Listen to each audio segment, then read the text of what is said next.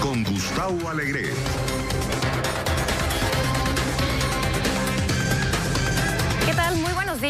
A esta emisión de Club de Prensa. Los saluda con mucho gusto Paulina Chávez, hoy en sustitución de Gustavo Alegret, el director de este programa. Un día más en esta eh, histórica etapa que estamos viviendo aquí en la capital de los Estados Unidos. Sigue el proceso de impeachment del presidente Donald Trump y además actividad internacional eh, de México, de Latinoamérica.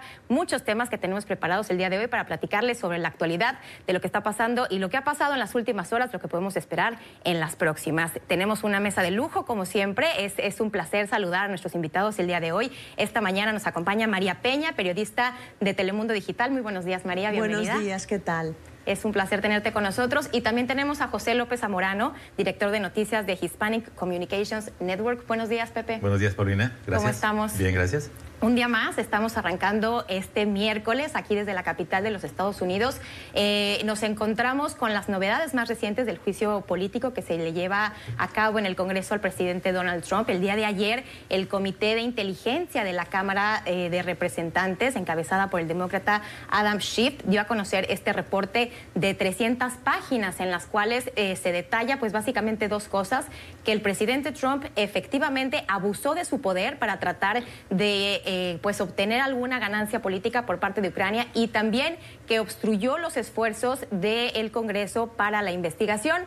No se están definiendo como tales los artículos de impeachment, pero sí es una realidad que es un paso más. este mismo informe llegará el mismo día de hoy al Comité de Asuntos Judiciales de la Cámara de Representantes para seguir el proceso. María, em, ¿cuáles son las primeras impresiones que tenemos de este reporte? ¿Hubo alguna novedad, algo, algo diferente que valga la pena destacar? Bueno, fíjate, en primer lugar, el comité eh, efectivamente no establece los cargos formales contra el presidente por abuso de poder, pero sienta las bases porque el comité judicial eh, empieza hoy una serie de audiencias, no se sabe cuántas, pero al final de esas audiencias la tarea del comité va a ser efectivamente formular cargos eh, formales, si es que los hay, para luego someterlos a voto en el Pleno de la Cámara. En el supuesto de que suceda todo esto, la Cámara aprueba esos artículos, que son los cargos formales, y el, inicio, el juicio político iniciaría en el Senado. ¿Qué dice este informe?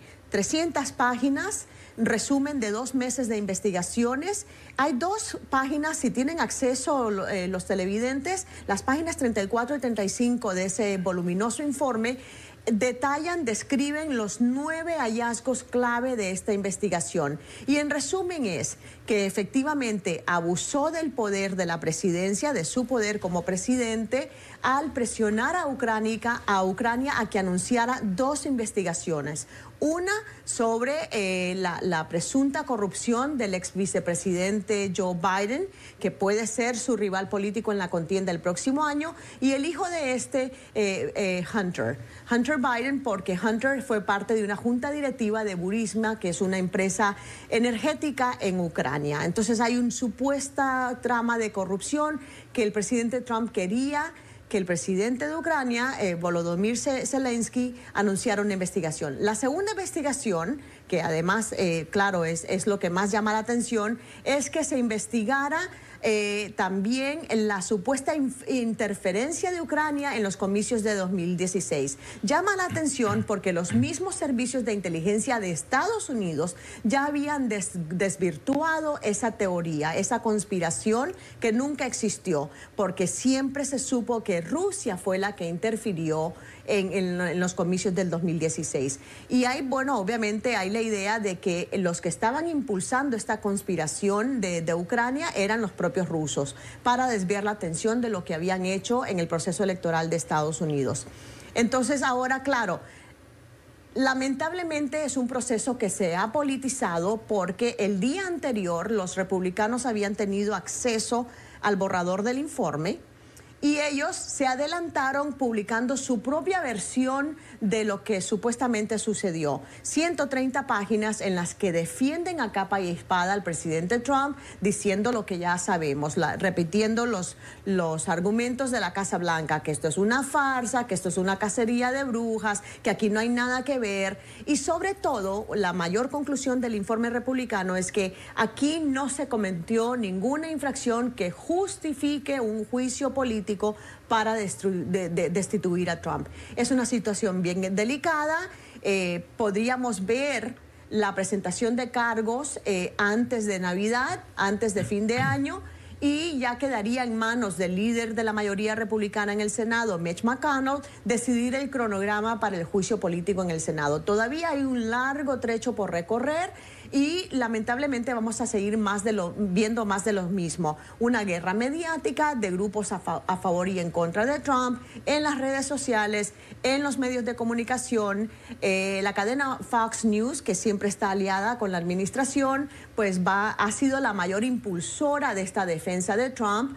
Eh, y lo lamentable de, todo esto, si vemos cómo funciona el sistema político estadounidense, es que sin siquiera haber cargos formales, sin siquiera tener un juicio por delante, ya están establecidos los bandos.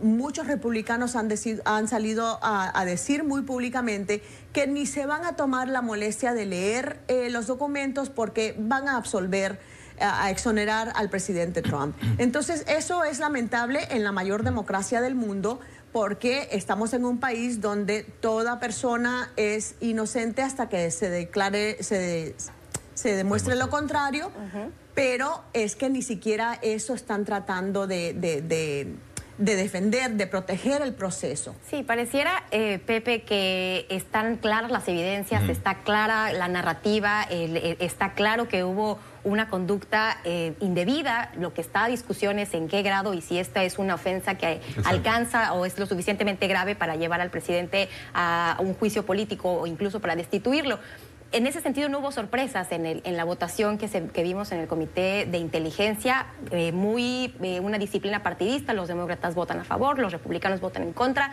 Eh, ¿Qué tendría que pasar para que los republicanos cambiaran su apoyo? Si es que eso es, es posible todavía, es una expectativa real. Muy buena pregunta, porque la evidencia es clara para quienes ven el asunto con un cierto nivel de honestidad intelectual. Creo que no es el caso de los republicanos. Realmente lo más sorprendente no es el informe del Comité de Inteligencia de 300 páginas que más o menos intuíamos lo que podía decir. No es sorprendente que haya una réplica de parte de los republicanos de 123 páginas, porque básicamente conocemos el final de esta obra de teatro. No hay aquí lugar a ninguna incertidumbre, va a ser aprobado en el Comité Judicial, va a pasar al Pleno, van a aprobarse los artículos de impeachment, cualesquiera que sean, va a llegar al Senado, Mitch McConnell va a hacer una ceremonia, van a hacer el teatro, etcétera, y después, obviamente, el presidente va a quedar exonerado. No veo respondiendo a tu pregunta, ningún escenario en este momento, salvo que surgiera algún esqueleto del closet, alguna pistola humeante, que lo dudo, porque ya las hemos visto. Digo, si el testimonio de Gordon Sondland no era la pistola humeante, ¿qué puede serlo? No veo ningún elemento que pueda cambiar esa dinámica, como por ejemplo, sí la cambió en el caso de Richard Nixon con la masacre del sábado por la noche, donde él empieza a hacer destituciones y despidos del fiscal, del abogado general, del Departamento de Justicia, donde entonces se le cambia la opinión pública y entonces los republicanos dicen, oh, quizá el costo político de seguir defendiendo a Richard Nixon va a ser más alto que simplemente darle la espalda y entonces el presidente entiende que no va a tener suficientes aliados y prefiere renunciar. Ese, momento no lo veo aquí porque básicamente están actuando, como dices tú, en líneas partidistas. Los demócratas tienen muy claro cuál es su libreto. Creo que no todos están en la misma página. Como vimos en, las, en algunas de las votaciones, hubo incluso algunas deserciones, al contrario de la férrea disciplina partidista eh, de los republicanos, a pesar de lo cual el liderazgo va a tener que continuar con la obra de teatro porque de lo contrario podrían quedar rebasados. Entonces, sí es un poco triste, ¿no? Que realmente de las dos partes haya extremos en los cuales no hay lugar a considerar siquiera que la conducta del presidente, ofensiva como fue, ¿no? Probablemente criminal incluso, se llegue al nivel que, que, los autores de la Constitución pensaron como un un nivel de impeachment para destituir a un presidente, ¿no? Aunque sabemos que son acusaciones graves. Utilizar la seguridad nacional para fines políticos personales, para atacar a tus rivales, es algo absolutamente grave. Incluso en la propia audiencia de hoy, algunos constitucionalistas van a decir, bueno, sí, es muy grave, pero no estamos seguros que sea necesariamente a nivel de impeachment. Y por otra parte, creo todavía más deplorable, es el papel de muñecos de ventríloco que están haciendo los republicanos.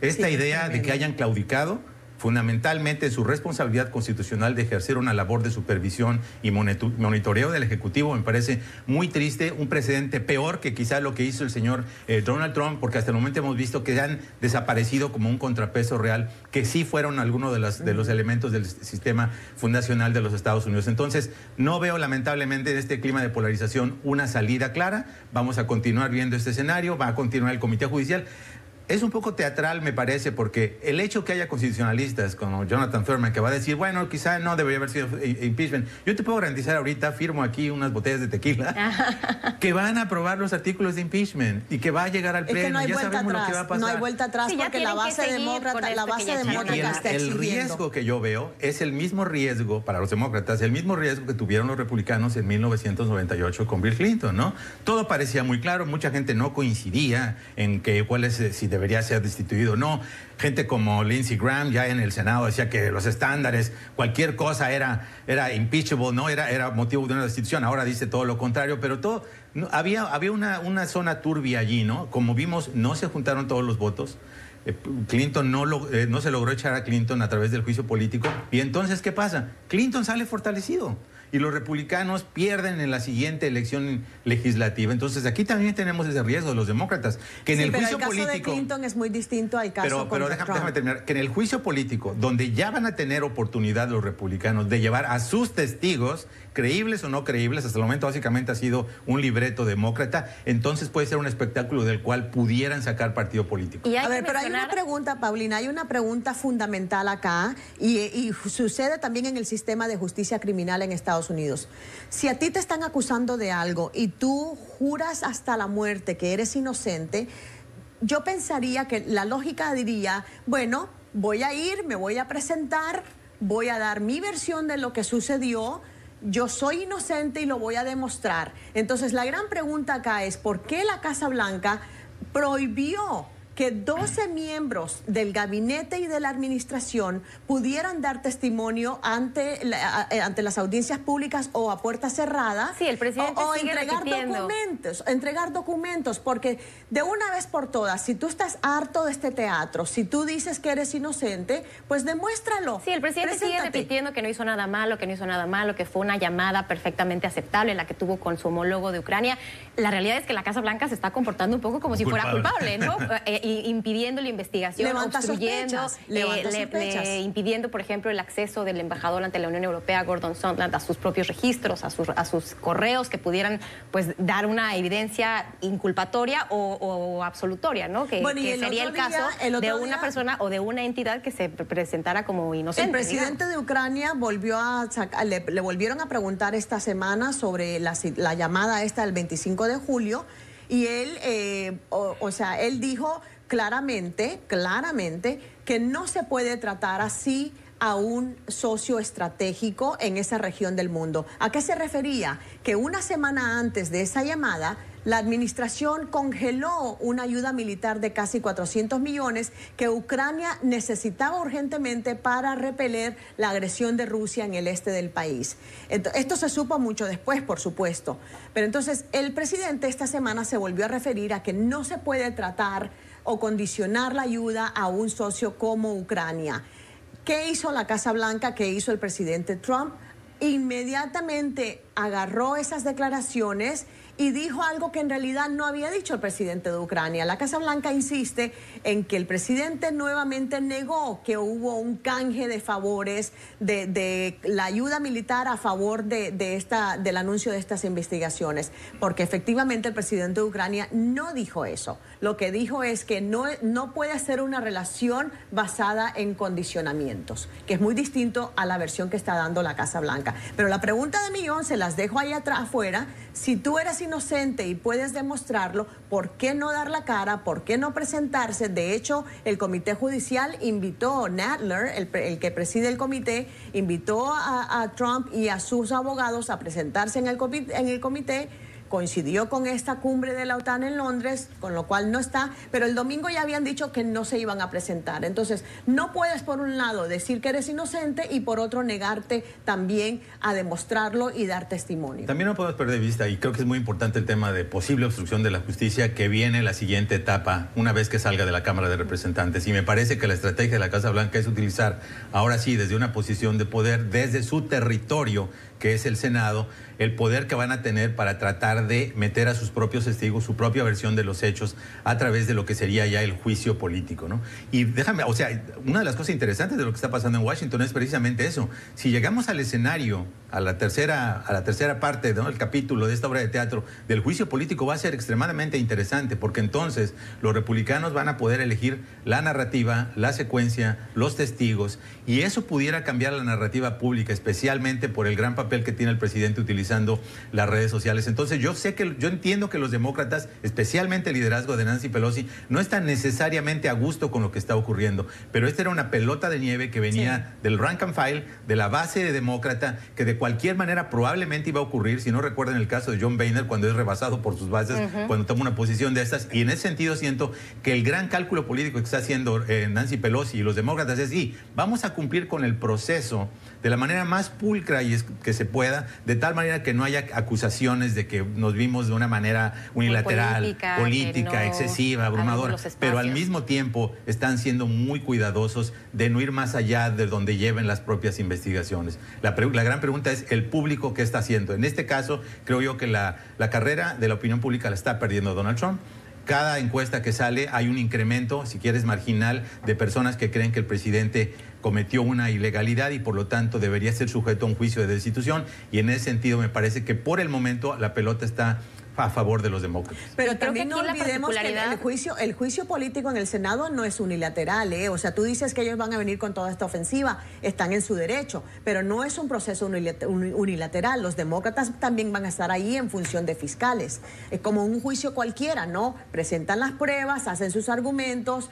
luego el jurado, entre comillas, que van a ser los senadores, tendrán que decidir si, es culpable. bueno, y aquí tenemos, ¿Cómo, ha sido el proceso en la Cámara de Representantes? En la Cámara de Representantes la pausa, pero aquí simplemente tenemos la particularidad que además esta es la primera vez que se lleva a cabo un proceso de impeachment de un presidente que puede ser reelecto. Entonces también tenemos que ver cómo manejan los demócratas y los republicanos todo este proceso en medio de una campaña electoral en la que también el público pues será capaz de decidir si quiere continuar con el gobierno de Donald Trump o si efectivamente cambian de opinión y finalmente toda esta evidencia pues los hace votar por quien sea el contendiente demócrata. Vamos a hacer una pausa, regresamos con mucha más información. Tenemos muchos temas de la actualidad en Latinoamérica y en el mundo no se vaya. Estamos en Club de Prensa. Volvemos. Estamos de vuelta aquí en Club de Prensa. Gracias por continuar con nosotros. Seguimos analizando los últimos acontecimientos. Nos vamos ahora hasta Londres, donde se lleva a cabo esta reunión de líderes mundiales para conmemorar el 70 aniversario de la Alianza Atlántica, de la Organización del Tratado del Atlántico Norte. En las últimas horas han eh, pues llenado los titulares todo lo, que hemos estado viendo que ha salido de las reuniones allá. Concretamente, eh, un encuentro un poco ríspido, María, que tuvo el presidente Trump con el presidente de Francia, Emmanuel Macron en el que de alguna forma Trump está, que es el que está acostumbrado a ser el, el, personaje fuerte, el que arrincona un poco a los líderes o los que tienen que aguantar sus bromas, sus comentarios, estuvo ahora en otra posición, en un intercambio pues tenso sobre el papel de, Europa eh, y su participación en la organización del, Tratado del Atlántico Norte. Y también lo que hemos eh, visto en las últimas horas, que también salió un video en el cual otros líderes, incluyendo el propio presidente Macron, el presidente, el primer ministro canadiense Justin Trudeau y otros de los asistentes a esta, a esta cumbre, pues parecía como que se estaban burlando de este episodio en el cual el presidente Trump tuvo este intercambio tenso con, los, con el líder de Francia. Y ahora recientemente acabamos de revisar en la cuenta de Twitter del presidente Trump anuncia que cancela esta conferencia de prensa que tenía programada para esta mañana aquí hora de Washington ya a la tarde y que estará regresando a Washington tras este pues este episodio un poco ríspido, eh, Pepe. Es que, diríamos que no le ha ido muy bien en esta gira, eh, porque eh, él quiso aprovechar el comentario que había hecho Macron de que la, OTAN estaba padeciendo una especie de, muerte cerebral. Ahora, por la pérdida del liderazgo estadounidense. Por eso, pero a eso iba precisamente que se sacaron de contexto sus palabras porque él estaba refiriéndose a que se debía al retiro del apoyo eh, financiero de Estados Unidos, porque recordemos que Trump decidió recortar cierta, cierta parte de lo que contribuye Estados Unidos a la OTAN. Eh, del presupuesto de la OTAN. Entonces, claro, es más un recorte simbólico, pero sigue siendo un recorte. A eso se estaba refiriendo Macron Trump quiso sacarle el partido a eso diciendo que cómo es posible que esté hablando tan mal de la OTAN cuando él mismo ha criticado a esta institución. Sí, la ha debilitado. La ha debilitado, la ha criticado. Hay muchos videos en internet, los invito a buscarlos, donde él está atacando duramente a la, OTAN como institución, incluso gente de su gabinete que eh, insistía en que había que desaparecerla.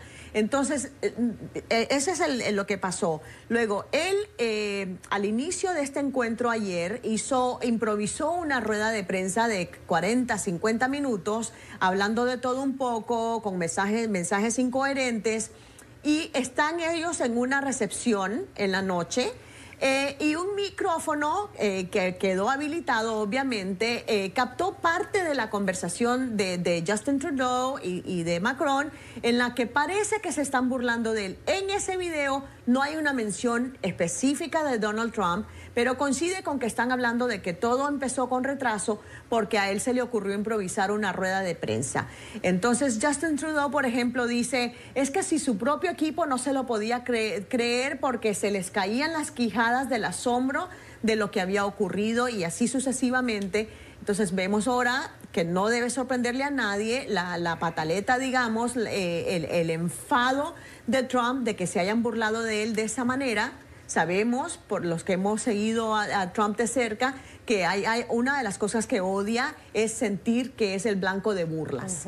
Entonces decide cancelar y ya viene de vuelta a, Washington. Y paradójicamente, eh, uno de los argumentos que utilizaba el propio Trump durante su campaña y los primeros meses en, la oficina era que ya los líderes de otros países y otras naciones ya no se iban a burlar de Estados Unidos, ya eh, Estados, Unidos había sido el blanco de estas burlas y que ahora él le había regresado, digamos que esta fortaleza. La dignidad. Y pues ahora vemos, eh, Pepe, que pues no necesariamente. No, bueno, no voy a enojar con mi amiga María porque me arrebató la palabra porque hizo un gran resumen. Pero bueno, respondiendo al tema, yo creo que este es un retrato del desenlace y las consecuencias de la política exterior de Estados Unidos de la era Trump.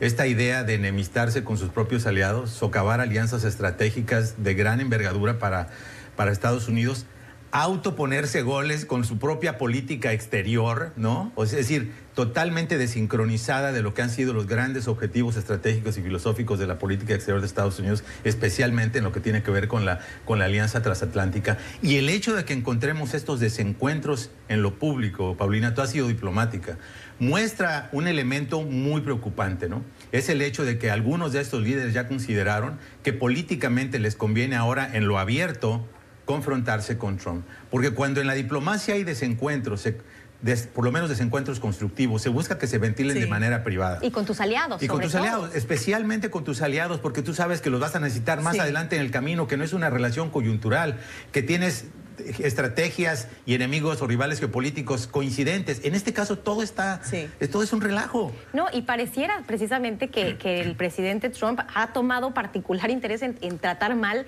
a, sus a los países aliados y tratar muy bien a aquellos con los que no hay una coincidencia ideológica, aquellos líderes autoritarios, aquellos líderes y el caso, Sí, exacto. Y el caso en cuestión aquí, por ejemplo, es el caso de Turquía. Cuando él en esta conversación con Macron se desvive por elogiar al presidente de Turquía, cuando el presidente de Turquía está dándole una bofetada en la, en la cara a la OTAN por haber comprado un sistema de baterías antimisiles de la Unión Soviética de Rusia y no solo eso, buscar la, el desarrollo de tecnología de lo que es el rival geopolítico estratégico de la OTAN, ¿no? Entonces Macron se lo tiene que aclarar y qué hace el presidente le sigue con le sale con una broma de que te vamos a mandar a los combatientes de, ISIS del Estado Islámico cuando sabemos que la mayoría vienen de Siria y vienen de Irak y no vienen no vienen de Francia, entonces Es un fiasco absoluto para la diplomacia de Estados Unidos. Y recordemos también... es ¿Otra vez? Sí. María. María.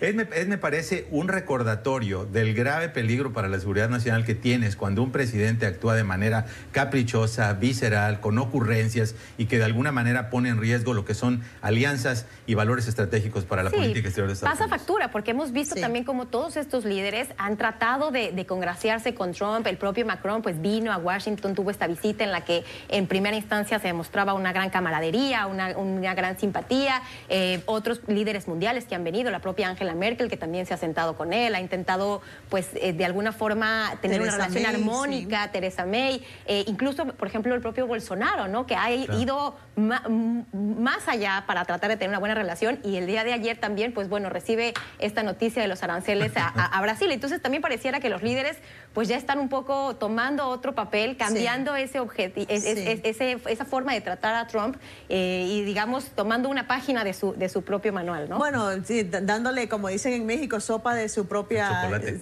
claro.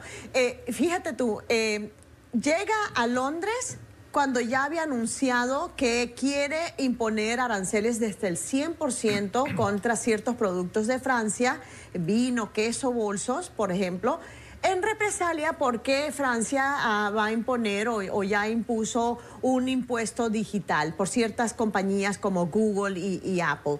Entonces, es entendible que el papel de Trump, de cualquier presidente de turno, es defender ante todo los intereses de Estados Unidos. Pero como bien decía Pepe, se trata de una negociación con aliados. Si tratas así a los aliados, imagínate tú cuando los necesites para una lucha contra el terrorismo, contra los verdaderos enemigos de Estados Unidos y de la democracia, pues te van a dar la espalda, o, tal vez no tanto darte la espalda, pero te van a perder el miedo, porque ya hemos visto que condicionas la ayuda o condicionas ciertos beneficios, pues no todos los países están en capacidad de quedarse de brazos cruzados.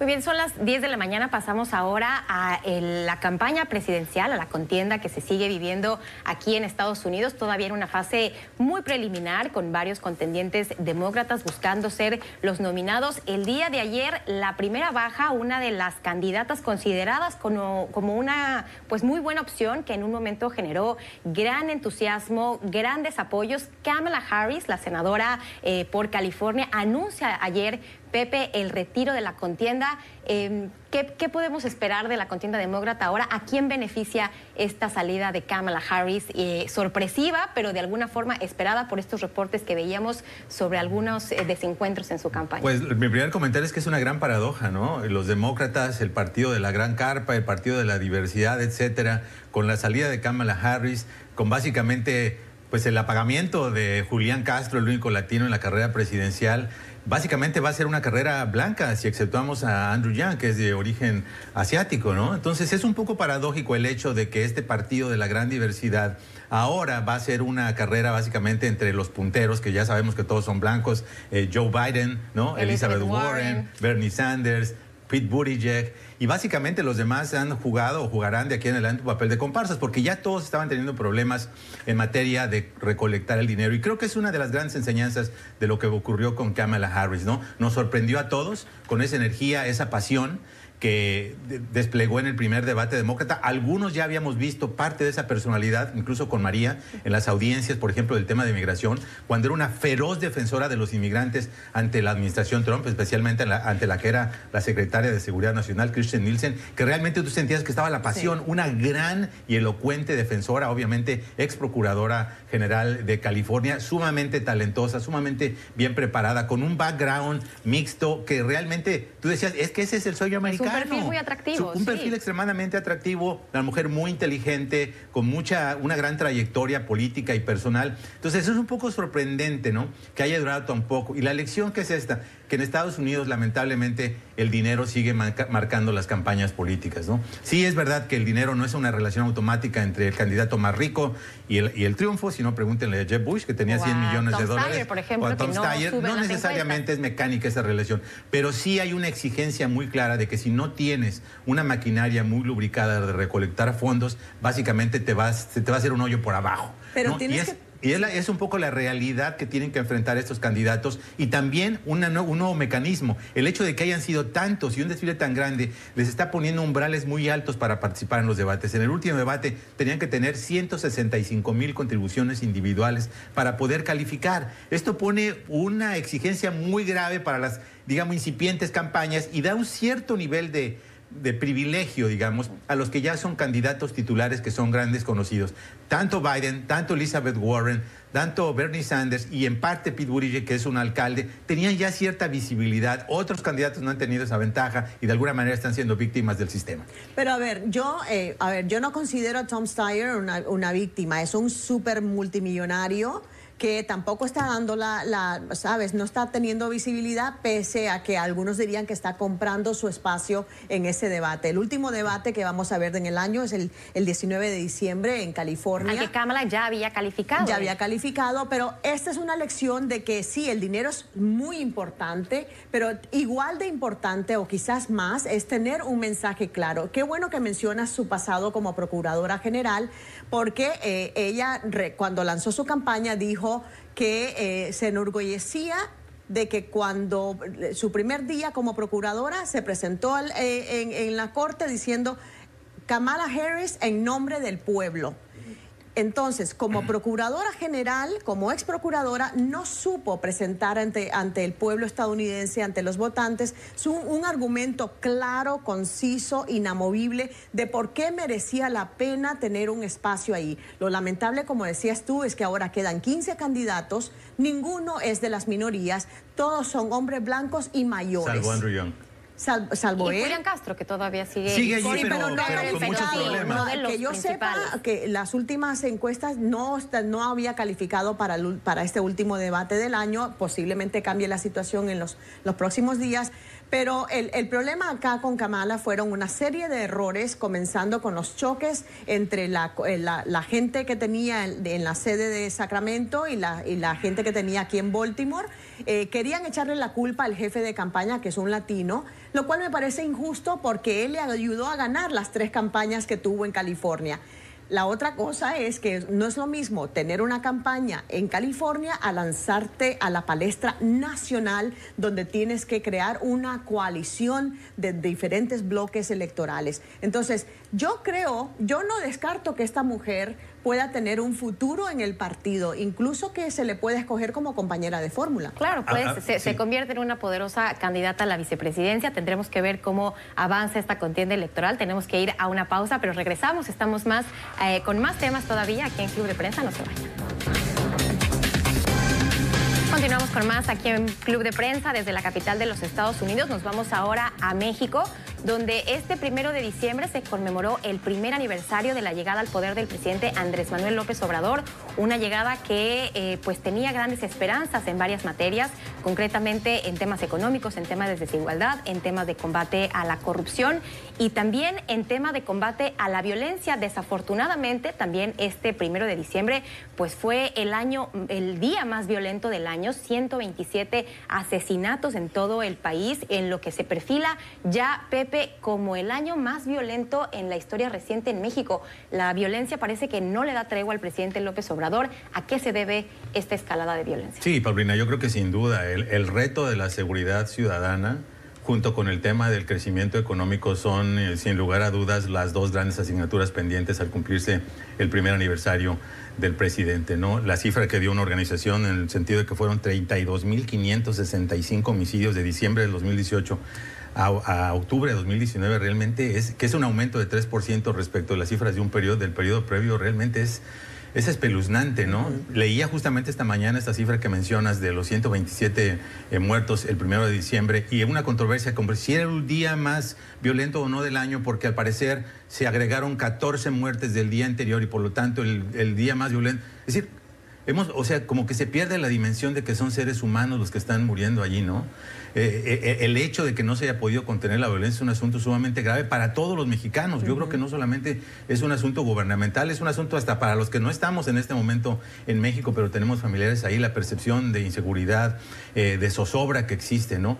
Y sí, evidentemente arroja la pregunta, ¿no? ¿Es necesario un cambio de estrategia? ¿Es necesario que las cosas se muevan de una manera diferente? Porque lo preocupante, independientemente del, del saldo humano de las cifras, ¿no? Es la tendencia, me parece a mí, ¿no? Si estuviéramos viendo tendencias en las cuales quizás estamos viendo reducciones significativas de la violencia, de los homicidios dolosos, que son algunos de los crímenes más serios, de las extorsiones, de los secuestros, etcétera. Si estuviéramos viendo que la tendencia va en la dirección correcta, pero quizá no va a la velocidad que todos quisiéramos, diríamos, bueno, vamos a dar un tiempo para que esa estrategia madure, para que esa estrategia funcione, implementarla después de toda una política similar que se han seguido los, los últimos años, desde la época del, del presidente Calderón. No es fácil revertir esa tendencia, pero lo que estamos viendo es que no se ven claramente si esa tendencia se está revirtiendo, sino, sino por el contrario, ¿no? En ese sentido yo creo que sería también injusto pensar toda es la culpa del señor López Obrador o de su gobierno. Por ejemplo, yo recuerdo en la época del señor Calderón, cuando inició esta guerra, muchos nos preguntábamos, ¿era el momento más adecuado? Todo el mundo puede estar de acuerdo en que hay que desaparecer o desarraigar el cáncer del narcotráfico, el crimen organizado, el efecto que tiene, por ejemplo, en el Estado de Derecho en el país. Pero cuando no tienes una policía apropiada aquí, ¿no? Cuando no tienes un sistema judicial correcto, es decir, ¿qué vas a hacer incluso si encuentras a los líderes de esos carteles? ¿Qué vas a hacer si encuentras a sus lugartenientes? Lo, lo que ocurrió fue que salieron muchos a la calle y se atomizaron las organizaciones criminales y lo que antes era un liderazgo que más o menos podías identificar, ahora hay miles y miles de pequeños grupúsculos que están cometiendo todo tipo de tropelías, muchos con el crimen organizado, muchos simplemente eh, delitos del fuero común, ¿no? muchas venganzas personales y entonces es un asunto más difícil de manejar que cuando se tenían focalizadas la Federación de Organizaciones de Narcotráfico que existía en México, etcétera. Entonces, pues yo veo un asunto muy serio. A mí me preocupa particularmente las cifras que dio una, una organización en los últimos días en el sentido de que la impunidad ha crecido. Muchas veces nos, nos sorprendimos cuando un fiscal dijo, oh, es que la, impunidad está en el 99%. Bueno, resulta que en el estado de Morelos, colindante con la Ciudad de México, un sitio de vacacionista, de vacaciones para los, para los capitalinos, la impunidad es del 99.6%. Entonces, ¿qué perspectivas hay? Yo sí creo que es importante una reflexión nacional. No solamente debe venir del gobierno, debe venir de la sociedad civil, debe venir de los empresarios, debe de venir de todos, porque en este problema, en este hoyo estamos metidos todos los mexicanos. Y, el, problema, y el problema que vemos efectivamente, Pepe, es que esa carencia de una estrategia clara, con, con objetivos claros, un cronograma de cómo lograrlo, pues le ha valido al presidente López Obrador muchas críticas, eh, eh, le han hecho esas críticas, ¿no? De, del lema de abrazos y no balazos, este que no venía eh, acompañado de ningún que tipo no venía de acompañado de nada, entonces tipo de claro, detalle. y cuando ves que surge la violencia y que acompañada a esa inseguridad ciudadana estás viendo también en paralelo un crecimiento de la inmigración ilegal de nuevo, que ya se había estabilizado en México, llegó incluso al punto de cero eh, de cero emigración. Eh, ahora estamos viendo, por datos que da la patrulla fronteriza de Estados Unidos, de que ha empezado a crecer otra vez el, número de, inmigrantes mexicanos que cruzan ilegalmente la frontera sur. Es muy alarmante. Eh, hoy, eh, como bien decíamos anteriormente, el presidente confirmó la llegada a México del fiscal general eh, de Estados Unidos, Bill Barr. Segurísimo que el tema de la inseguridad va a ser uno de los grandes temas. La propuesta esta de designar a los narcos como terroristas y las implicaciones y consecuencias legales que eso tendría si ocurre. O sea, muchas cosas sobre el tapete que vienen a redundar sobre lo que está fallando en la estrategia del gobierno mexicano. Obviamente, eh, no solamente, que además, y lo, lo, lo, que puede perturbar más de todo esto es que viene a incidir en la economía. Cuando, da, cuando das la percepción de tener demasiada inestabilidad, los inversionistas huyen. Entonces, eso también viene a, repercu a repercutir en la economía y es, es alarmante. Ahora, hay un dato, un me brevemente, eh, que me parece muy importante que el presidente López Obrador haya decidido, por ejemplo, tratar de atacar lo que son las causas que originan esta criminalidad. El tema de la marginación, la pobreza, la falta de oportunidades laborales, educativas, porque son un campo de cultivo. Pero mi pregunta es, ¿eso puede tener un efecto en el corto plazo? Yo creo que eso va a tener un efecto en el mediano y largo plazo. Y brevemente, me recuerda un poco la lucha contra las drogas aquí en Estados Unidos, cuando el general Barry McCaffrey dijo, es que la lucha contra las drogas no empieza en las selvas de Colombia o en la frontera con México, empieza en nuestras cocinas. Sí. También debe empezar en las cocinas mexicanas. De, o sea, poner a la violencia, a la criminalidad como algo totalmente negativo. Muy bien, hacemos una pausa, seguiremos discutiendo este tema, por supuesto, y mucho más. Regresamos aquí con más Club de Prensa. Qué bueno que continúa con nosotros aquí en Club de Prensa. Hoy comentando con nuestros analistas José López Zamorano y María Peña. Nos vamos ahora a Venezuela, donde los países integrantes del Tratado Interamericano de Asistencia Recíproca, el TIAR, acordaron este martes adoptar sanciones en contra de 28 funcionarios del gobierno de Nicolás Maduro. María, ¿Cambia en algo la situación en Venezuela? ¿Este anuncio de sanciones tendrá algún impacto representativo en la situación que actualmente se vive en el país sudamericano? Yo lamentablemente pienso que no. Yo creo que sí es importante que se mantenga la presión, pero ya llevamos que 11 meses en esto de la, la oposición que en enero prometió que ya, ya, ya iba a caer Maduro. Eh, que Guaidó iba a ser el presidente interino y, eh, convocar elecciones eh, libres y justas, etcétera. Y aquí estamos ya casi a finales del año y no, ha pasado absolutamente nada más allá de las presiones internacionales, las declaraciones de rechazo, de, repulsa a las medidas que ha tomado Maduro contra la oposición, contra la disidencia lamentablemente yo, a mí me sorprendería mucho que esto de verdad tenga un efecto sobre el terreno. Eh, si tú hablas con la gente, los activistas humanitarios que están en Venezuela, te hablan de la precariedad de la situación, de que continúa la represión contra los opositores del régimen. Es decir, no ha cambiado nada respecto a cómo comenzaron el año en, enero. Eh, que sí es importante que, haya unidad dentro del TIAR y que de hecho es la primera vez que, hacen una medida concreta eh, para, para, ejercer presión sobre, sobre un miembro, sobre un país de la región. Esperamos, no sé, a lo mejor hay que darle tiempo al tiempo y ver si esto en realidad surte efecto, pero yo lamentablemente creo que no. Sí, hay varias lecturas eh, al respecto de este anuncio. Por una parte, eh, se ha mencionado que es la primera vez que hay un anuncio concreto por parte de los países, eh, más allá del reconocimiento que le habían dado al presidente interino de Venezuela, Juan Guaidó, y de reconocer quizá a sus embajadores en, en, diversos países. Se habla de que esta es la primera muestra, digamos, de algo concreto que están haciendo en la comunidad internacional, pero también es una realidad, Pepe, que el propio Estados Unidos ha impuesto diversas sanciones no han logrado tener el efecto deseado. ¿Podemos esperar un resultado diferente a este mismo eh, curso de acciones?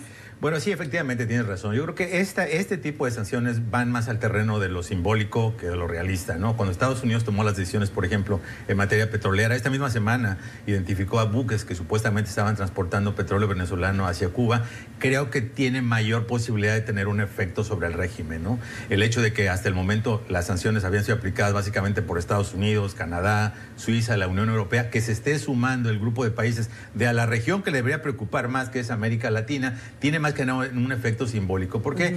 Porque sabemos que hay un intento de recuperar el momentum, ¿no? Ese del que hablaba de María, que se pensó que con el envío de la ayuda humanitaria iba a cambiar la ecuación y esta gran apuesta de que los militares venezolanos insatisfechos con Maduro le iban a dar la espalda, iban a propiciar todo este movimiento, etcétera, pues no se cumplió. Y entonces estamos viendo que básicamente este intento de crear ese impulso, pues está desinflado y están buscando de qué manera lo hacen. Yo particularmente no veo ningún elemento de estas sanciones, identificar a los funcionarios que son el quién es del régimen que ya todos conocemos, etcétera, vaya a tener un efecto práctico por lo menos inmediato.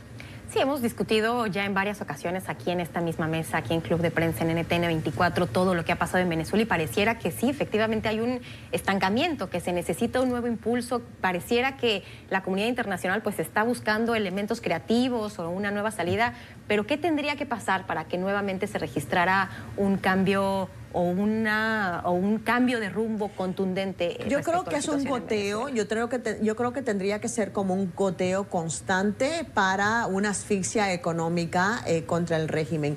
La, es una espada de doble filo porque al final terminas también perjudicando al pueblo, a la gente que, es, que carece de alimentos, que carece de medicinas, eh, que incluso con las remesas no se sostienen porque entonces tampoco hay suministros. Si tienes familiares en Miami que te mandan dinero, bueno, sí, a lo mejor sobrevives un poquito si es que tienes la suerte de encontrar esos productos. Es decir, es una situación de bastante precariedad. No olvidemos nunca el desplazamiento eh, que ha tenido esta, esta crisis política de millones de venezolanos que han salido hacia los países de la región, eh, Colombia principalmente, Brasil, Ecuador. E incluso muchos que han venido aquí a Miami con visas temporales y luego se quedan acá con visas vencidas. Es una crisis regional mayúscula que por ahora no tiene visos de solución.